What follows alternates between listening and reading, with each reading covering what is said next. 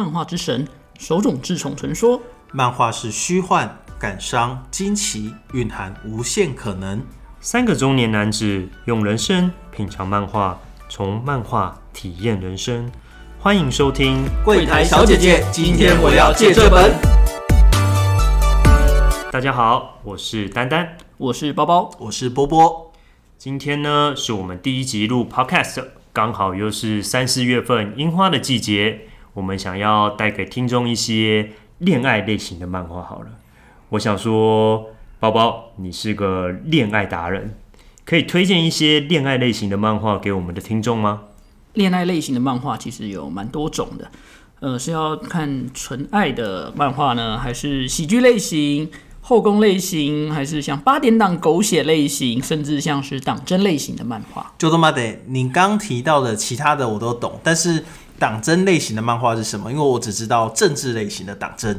哦，党争类型，它在少年漫画当中呢，会有一位个性优柔寡断，而且通常称不上是帅的男主角。他在故事里面，他一定是是心地善良，而且待人温柔。他周围一定会围围着一群都会爱上他的妹子，万人迷啊！万人迷的设定，在这样的呃一群围绕的妹子当中呢，他要在里面找出最后跟他可以凑成 CP 的一位女主角。那因为女主角众多，所以他的支持者也会比较分散一点。那这些女主角支持者都会拉党结派，为她喜欢的女角去做出不管在社群上面的宣传啊，还是像二次创作来表达她的支持。那也因为这样的特性啊，读者间在讨论度上面会比较热烈一点。那也让党争漫画出就成为一种恋爱漫画中比较热门的类型。我懂你的意思了，就是相对于过去的纯爱漫画，这种党争类型的漫画，你如果没有看到最后一话，你可能都不知道到底男主角爱的是谁。最近看了一部漫画，我觉得就是这样子的剧情。最近讨论度比较火红的，应该人家说五等分的新娘吧？不愧是恋爱达人，那你可以帮我们介绍一下这个剧情吗？好啊，没问题。五等分的新娘，它是由村场聪老师所创作的作品。那主要讲述高中生丰太郎，他跟同年级的同级生的五胞胎中野姐妹之间的一个校园恋爱剧。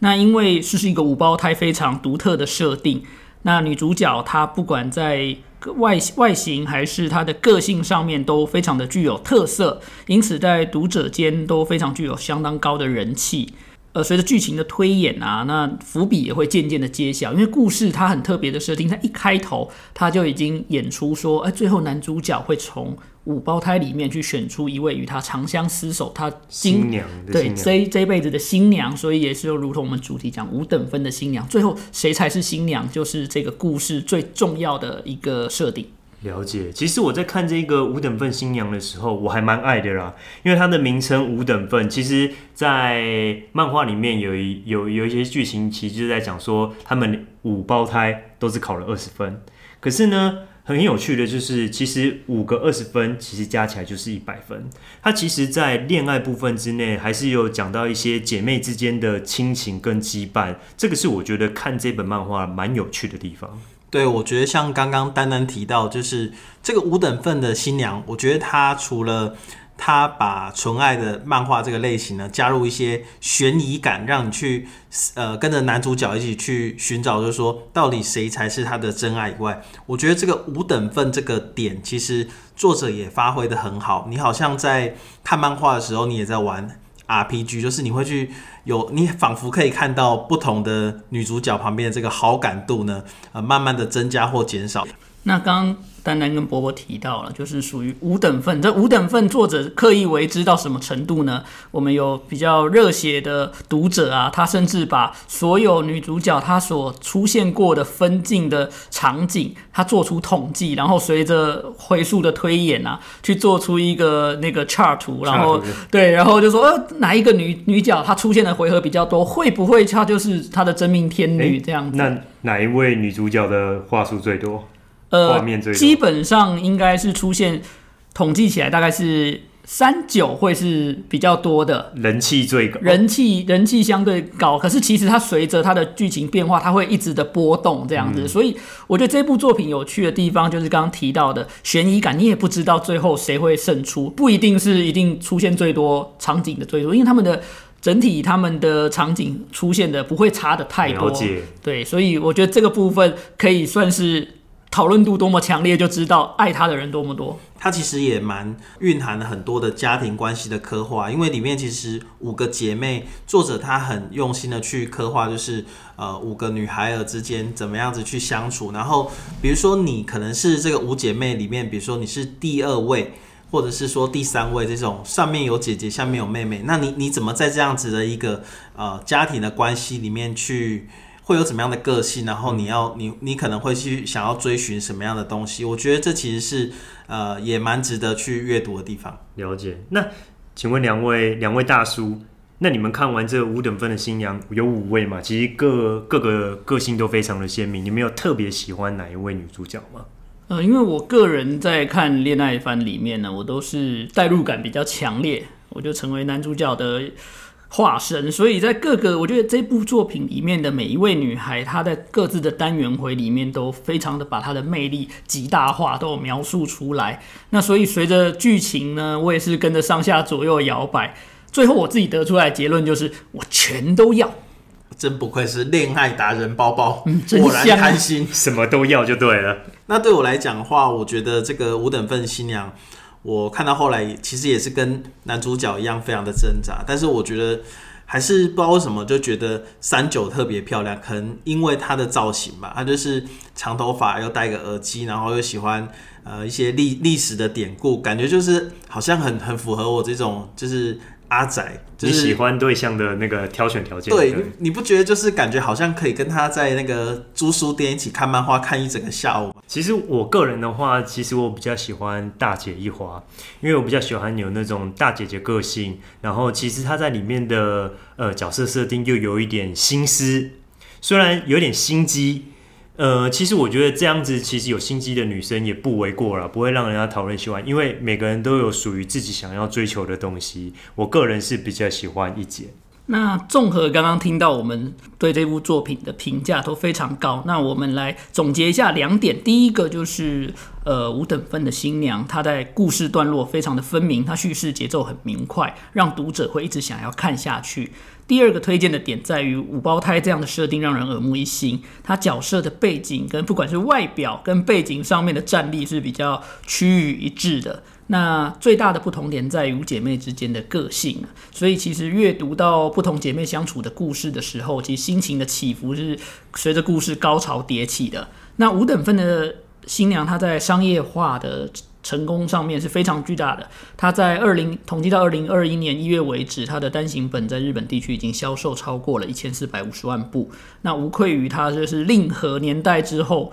最强恋爱漫画的名号。了解，他应该赚了不少吧？又出又出漫画，又出手游游戏，又出角色设定书，这根本是超级商业设定。没错，那如果其实我们往回推十年到二零一零年，《恋爱达人》，你猜我要讲哪一部漫画？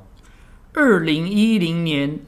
恋爱漫画又有后宫党争这方面的元素，那你必势必要讲的是《伪恋》这部漫画。果然不愧是渣男，可以可以帮我们介绍一下这一部吗？呃，《伪恋》这部作品是由古味直志老师他于二零一一年所创作的恋爱漫画。那故事的缘起在于日本帮派第二代的当家高中生一条乐，他与从小与一位女孩有着定情的约定，而定情的信物就是他随身带着一条锁形的项链。在长大进入高中生活后呢，一条乐虽然一直暗恋着呃他同年级的同学小野寺，但是呢，他却在阴错阳差的情况下，为了平息他们呃帮派与一个西方帮派的这个交战。那势力冲突的状况底下呢，他被迫他跟西方老大的女儿千吉要伪装成一对恋人所展开的一部校园恋爱喜剧。那我觉得这个《伪恋》这部，其实坦白说，我是先看真人版电影，因为我很喜欢那个真人版电影的女主角中条彩未。那后来我才去把这个漫画补完。那我在看漫画的时候，其实就让我想到另外一部呃《纯情房东俏房客》。那我觉得有人说这个《纯情房东俏房客》的作者赤松健他厉害的地方是人物很多，但是都个性分明。那我觉得这个伪恋呢，其实它也是某种程度的一个群像剧，就是里面有很多有有魅力的这个配角。我觉得它厉害的地方是，它把一些新元素一直不断的加入。其实这一部漫画我花了蛮多的时间看的。那至于为什么会花太多时间，其实基本上就是因为它里面的内容是比较属于回合制的，我觉得是属于恋爱。浪漫的轻松小品，其实让我们的读者在看的时候比较没有负担。那我觉得这种回合制的恋爱漫画，呃，其实可以让我们在一些琐碎的时间再去看，不会有太过浓烈跟沉重。哦，我今天非要看完不可能那种感觉。其实有时候这样子的漫画会让人家比较压迫。那其实，在尾恋这一部，其实他们里面有四位女主角嘛。那其实，在中间，呃，我觉得他一开始设定其实就只有两位。我个人觉得，就是所谓千吉是一位外国女生嘛，然后个性大咧咧的，然后另外一部是小野寺。是东方大和福子风味的女主角。其实我这两位我都还蛮爱的，因为其实极端的个性，但是有不同纤细的表现，让我觉得说这两位我都难以割舍。那我个人讲到角色里面，我个人最喜欢的还是属于千吉，因为千吉她本身的人物设定上面是属于一个混血儿、金长发、怪力女兼黑道千金，而且在漫画中还会被不时被戏称为怪力星星女。这样的人设，他是非常有魅力的，而且千吉本身他开始比较外向乐观啊，他在故事里面有很多心思细腻的小细节，而且他这个女孩子对于爱情又有点胆小怯弱，所以这样表现出来一个反差萌的形象，让我非常的喜欢，所以我个人是属于千吉派一生无悔。等一下，你们刚提到的都只有这个。千吉跟这个小野寺，就最主要就这两个啊。哎，没有怎么这样讲。其实我最喜欢的是另外一个叫做东城四郎。那我觉得这个东城四郎呢，他其实为什么说党争，就是因为有很多个都是很厉害的的人物设定嘛。那这个东城四郎，我觉得他其实就象征了这个伪恋有趣的地方，就是前面是纯爱，后面却超展开。那其实。读到后来你会发现，其实也蛮合理的嘛。本来这个男主角在跟女主角在伪恋里面设定就是都出生在黑道家庭，那当然后面这走向欢乐取向的时候，你就会觉得说，哎，是不是这个让这些黑道家族里面有一些呃能人异士，让他们多多发挥？那这个陈市长就是啊，因为他看起来像男生，但其实他有非常呃暴力的这个武术武打担当就对，而且呢。更奇妙就是后面呢，发现哎，其实他是一个身材姣好，身材也很暴力。哎，这个我没有说。然后，而且还有他就是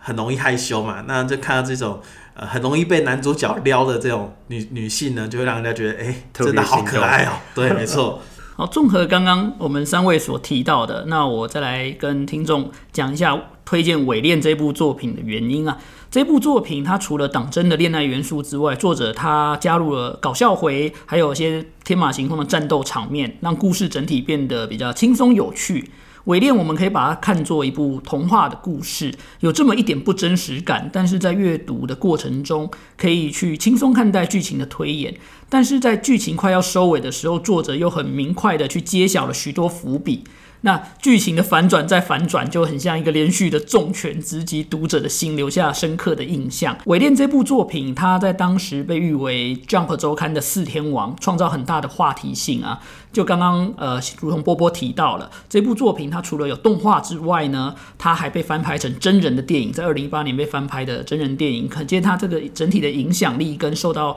读者喜爱的程度是维持了相当久的一段时间。其实我们最后还有一个漫画要介绍给大家，其实是我们讨论觉得是始祖中的始祖，始祖党争番，那我就是必须会想到是草莓百分百了。对啊，所以请介绍草莓百分百这部作品是由女漫画家河下水希老师，她于二零零一年。宇宙刊 Jump 上面开始连载的作品，那主要讲述梦想成为导演的男主角真中纯平，他在天台上巧遇一位穿着草莓内裤的女同学，而开始的一个追寻爱情跟梦想的一个故事。整部作品它的时间跨度比较长一点，从初中三年级开始，一直描写到他们高中三年，整整高中三年的时间到出了社会这样的一段故事。那这作品里面呢，男主角他在高中开办了一个电影社团。那在三年的这个校园季里面，他拍摄了三部作品，贯穿了整个故事线。那三部作品也由呃故事中里面三位不同的女角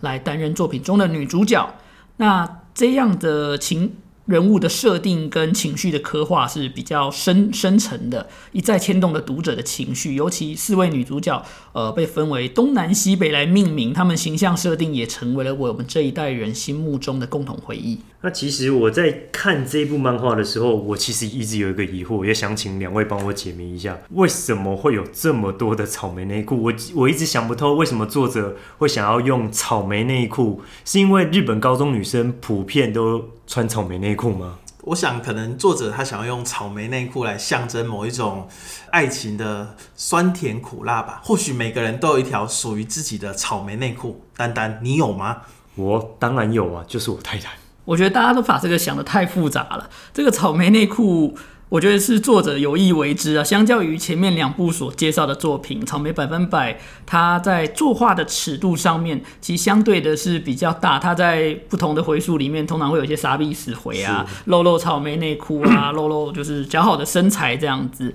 那因为时不时这些放送福利啊，在二零零一年的时候，对于还是学生的我们来说，真是看的算是脸红心跳。当时也因为这样的风格，也收服了许多广大的男性读者群。其实《草莓百分百》这部作品，我在看的时候，常常会跟另外一部经典纯爱漫画，就是桂正和的《I.S.》做对比。可是我觉得《I.S.》跟《草莓百分百》比较不同的地方，就是《I.S.》她是一个女主角，就是一枝独秀。她自自己的那个女神光芒太强，所以你一开始就会觉得说，哎，一定就是她了。但草莓百分百它比较有趣的地方，就是你真的一开始还真的不知道谁是谁。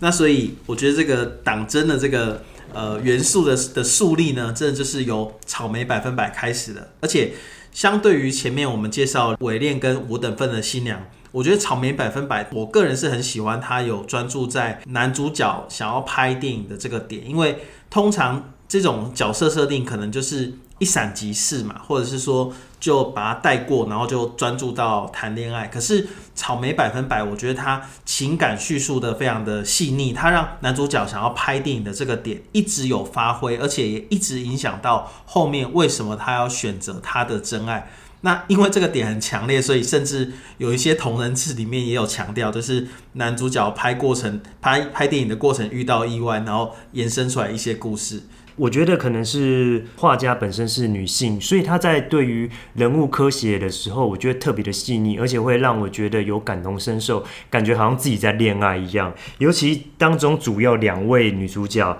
虽然西野斯看起来个性开朗，让人家难以捉摸；东城绫看起来很安静害羞，但是我觉得他们两个共同点其实就是温柔。这部漫画里面，我其实这两位我一直很难以割舍。既然讲到自己喜欢的角色，其实就如同刚刚两位讲到的，这部作品整个时间拉的比较长，然后他对人物的刻画跟成长有比较明显的刻写。那我个人比较喜欢的。角色呢，在人生不同的阶段会有不同的感受。在学生时代会比较喜欢东城林，因为是可以跟着你一起去追寻相同的梦想，呃，对未来就是抱有非常大的期待。可是这个刚出社会的时候，又觉得北大陆是最好的对象，因为他无条件的在背后支持着你，来去完成你的梦想。那可是人到中年之后，又觉得。呃，喜野师是最有魅力的，因为所以他是跟着男主角有不同的梦想，但是他们都支持着彼此往各自的梦想前进，互相扶持的感觉。对，而且中间如果遇到了跌倒，你在受挫的时候，他总是不经意的从你身旁温柔的扶你一把。那我觉得在这个阶段里面，会觉得哎，有梦想来支撑的女性是最耀眼的。我觉得我跟包包一样，我最喜欢的也是西野斯这个角色。不过我跟包包这种什么都喜欢的不一样，我一开始就最专情的，我就喜欢西野斯专情，没错，因为我觉得西野斯他兼具这个性美，然后同时也是我们现在这个大叔这个年纪最喜欢的这种温柔的类型。我很喜欢他，就是他会把喜欢男主角的心情就是勇敢的说出来，但同时呢，他又可以去。很独立、很坚强的去包容，说如果男主角他有另外的选择，他也也祝福他，而且他一直在支持他，就是去拍电影的这个梦想。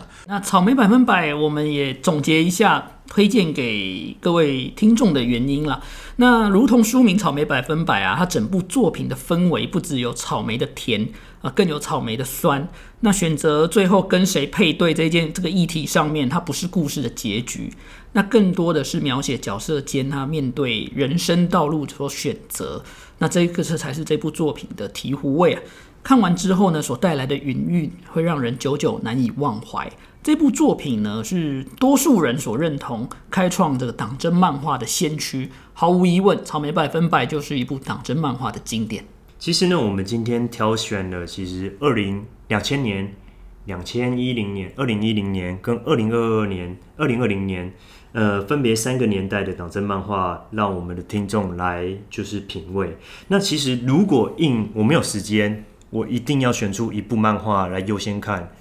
两位有什么推荐的吗？呃，我个人会推荐五等分的新娘。那因为如同前面所提到的，五等分的新娘在故事节奏上面掌握的非常的明确明快，然后整体的回数大概一百二十二回，十四本的单单行本的作画量来说，让读者读起来比较没有负担，而且。五等分的新娘也是比较进阶作品，它里面的故事的设定或者故事的背景，呃，一些科技的发展，拿起智慧型手机拿起来就是比较贴近我们现在，呃，现在生活的一些经验。对，而且因为是比较近期的作品，所以它在社群软、社群媒体上面的讨论度是非常的热烈。所以在过程当中，你可以充分的去感受到，呃，不同的支持者在党争漫画中所体现出来的一些很疯狂的支持行为。